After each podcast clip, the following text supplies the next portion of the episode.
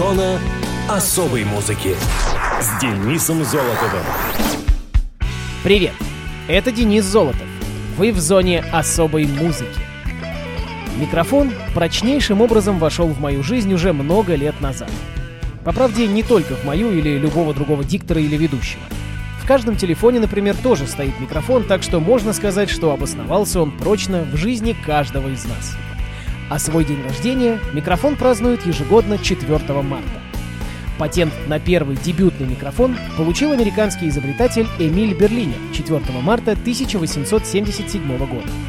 На самом деле это было не первое устройство, способное усилить голос.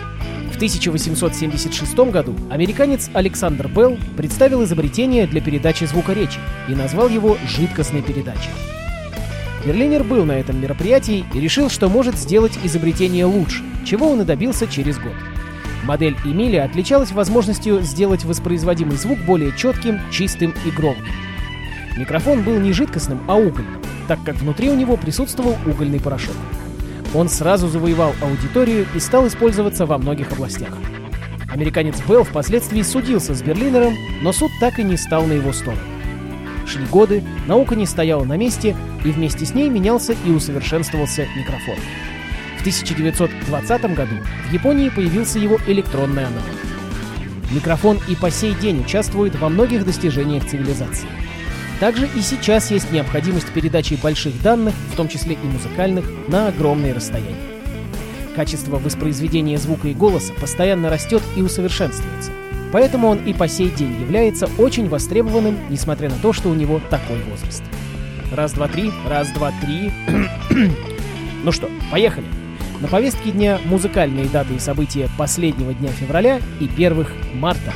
А еще всех с началом весны. Мус-именинник. 28 февраля 1944 года родился британский фотограф, дизайнер и кинематографист Сторм Торгерсон.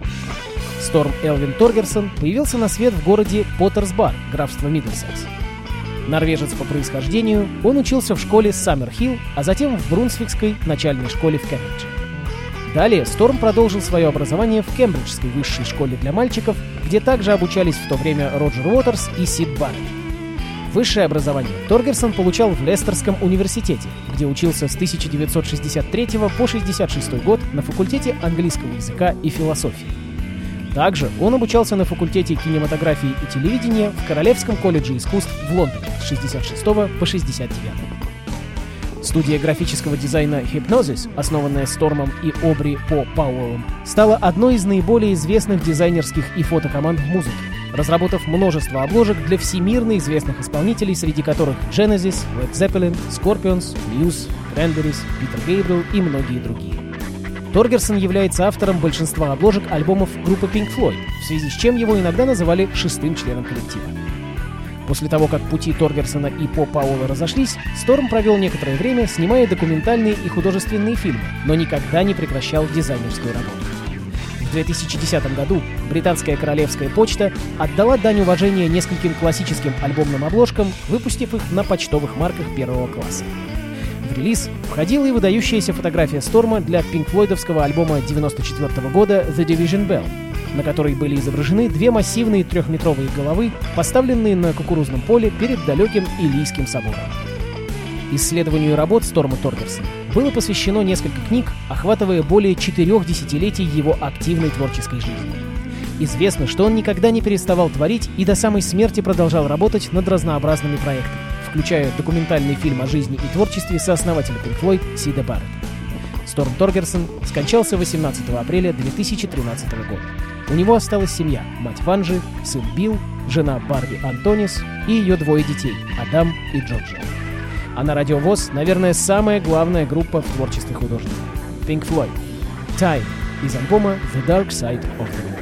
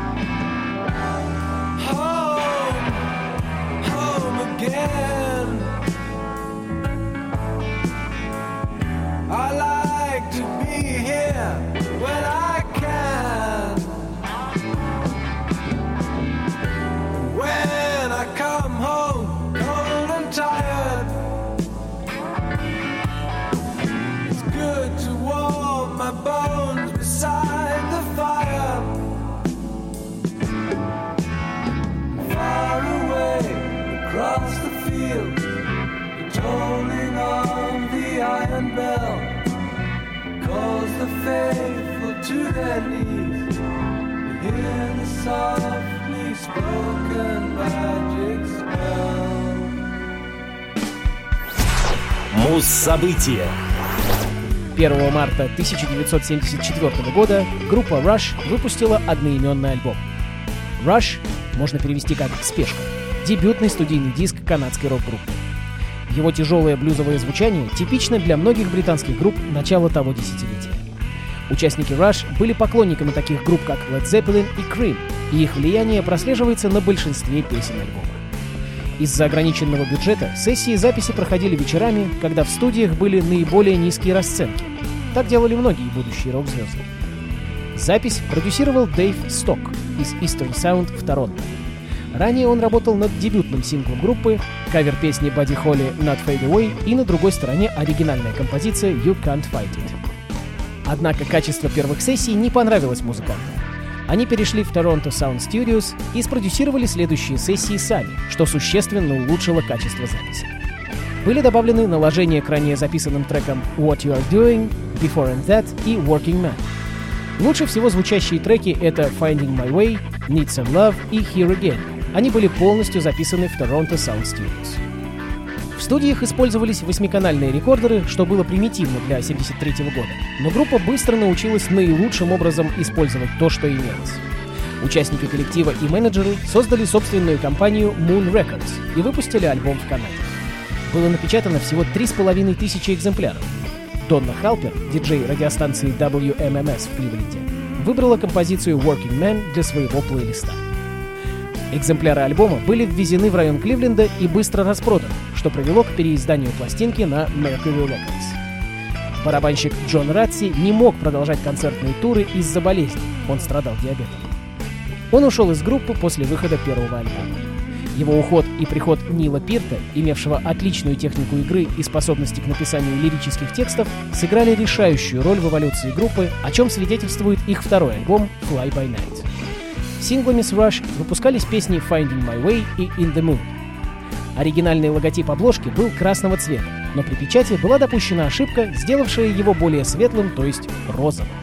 Это один из двух альбомов Rush, где обложка имела ошибки печати. Вторым был Caress of Steel. Все композиции написаны Гэдди Ли и Алексом Лайфсом, а трек In the Mood — одним Гэдди. В зоне особой музыки Rush. Песня с одноименного альбома будет называться Finding My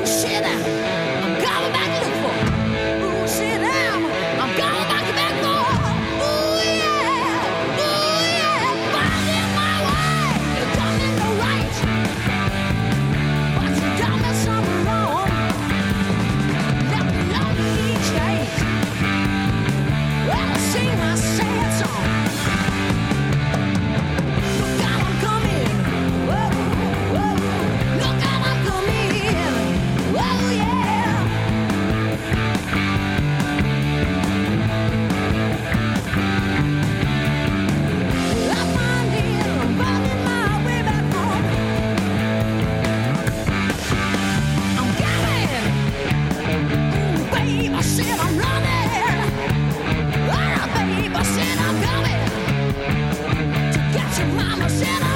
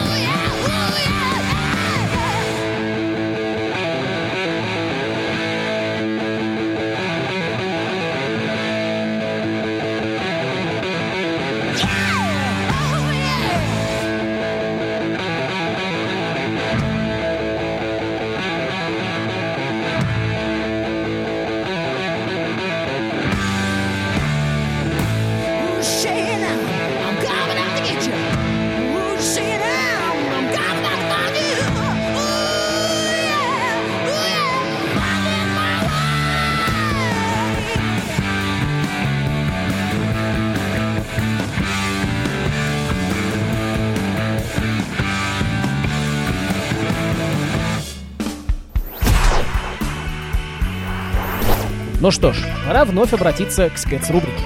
И на этот раз немного фанка. Или рока. Так, давайте сейчас разберемся. Сегодняшний коллектив О Фанкио. О Фанкио — это сивильский фанк-рок музыкальный коллектив. Его название происходит от смешения андалузского выражения «охукио» с фанком, основным стилем группы. Помимо этого жанра, коллектив использует в своих композициях самые разные стили, от металла до фламенко и даже регги. Начало у Фанкио относится к 1997 году, когда они выступали под названием Mother Funkers, в основном исполняя каверы. Группа была хорошо принята и решила начать сочинять материал под нынешним названием. Со временем она закрепила свой успех, составив обязательную часть лайнапа нескольких важных музыкальных фестивалей, таких как Винни Рок и Эспараго Рок, а также благодаря многочисленным сольным концертам по всей Испании. В 2006 году коллектив получил награду за лучший альтернативный рок-альбом на Music Awards. Лидер команды Андреас Луц является очень узнаваемым вокалистом. Он всегда поет на андалузском языке и включает сивильский сленг в свои тексты. Также он является сооснователем независимого лейбла Artelo Jazz Producciones Creativas. Поклонники Офанкио называют себя фанкатико, а отношения группы с ними всегда были очень близкими. Помимо продюсирования двух последних альбомов, Офанкио были продюсерами и промоутерами группы Las Niñas, участницы которой Аврора Пауэр, бывшая жена Луца, и Вики Г. Луна были бэк-вокалистками группы во время их первых туров. Популярность команда получила в том числе благодаря продюсеру Найджелу Уокеру, который продюсировал множество коллективов. Он же работал над их первым альбомом с одноименным названием «Офанкио». Тем не менее, в феврале 2006 года из-за разногласий между участниками группа распалась. В настоящее время, правда, она возрождена в первоначальном составе. Андреас Луц, басист Пеппе Бау и гитарист Хави Линч Марсиано. Они дают концерты и выпускают альбомы, которых на данный момент насчитывается уже 6 штук. Но я хочу обратиться, как говорят, к истокам. В эфире трек с первого, одноименного альбома «О Фанкио» «Nos vamos pa'l Kelly». Vamos pa'l. Nos vamos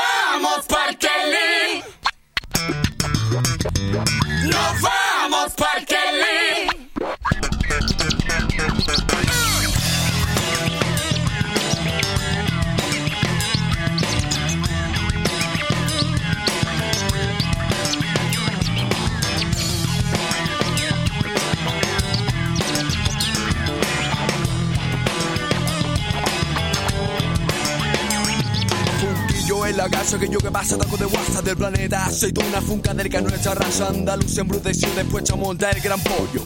Fiesta son jodas todas horas nuestro rollo que yo subido Subido un adrenalínico Funquillo para tu oreja un complejo vitamínico Cuando la historia se acaba, la historia se acabó. Nos vamos todos parqueli, parqueli de tirón Nos vamos Kelly. Nos vamos pa'l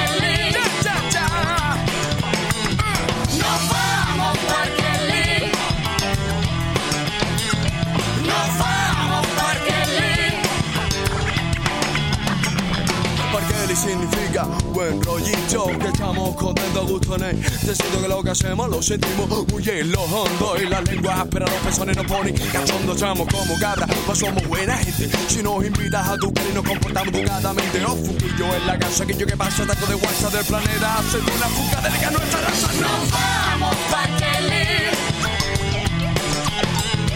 Nos vamos pa'l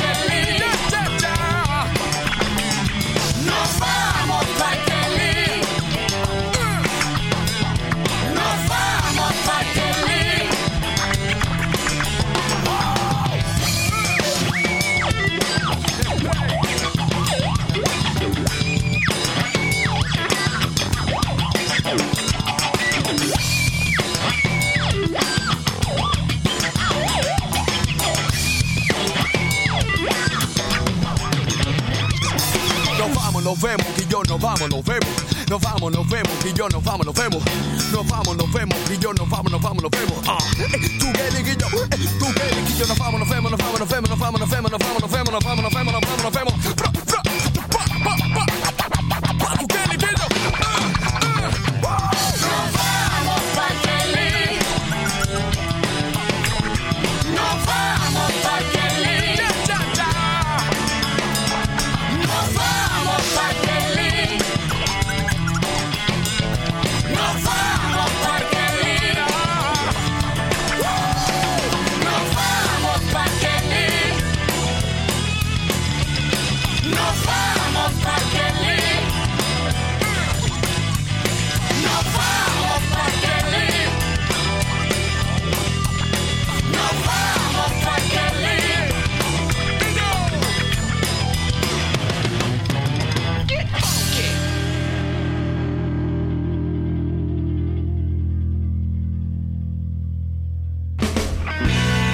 Зона особой музыки с Денисом Золотовым.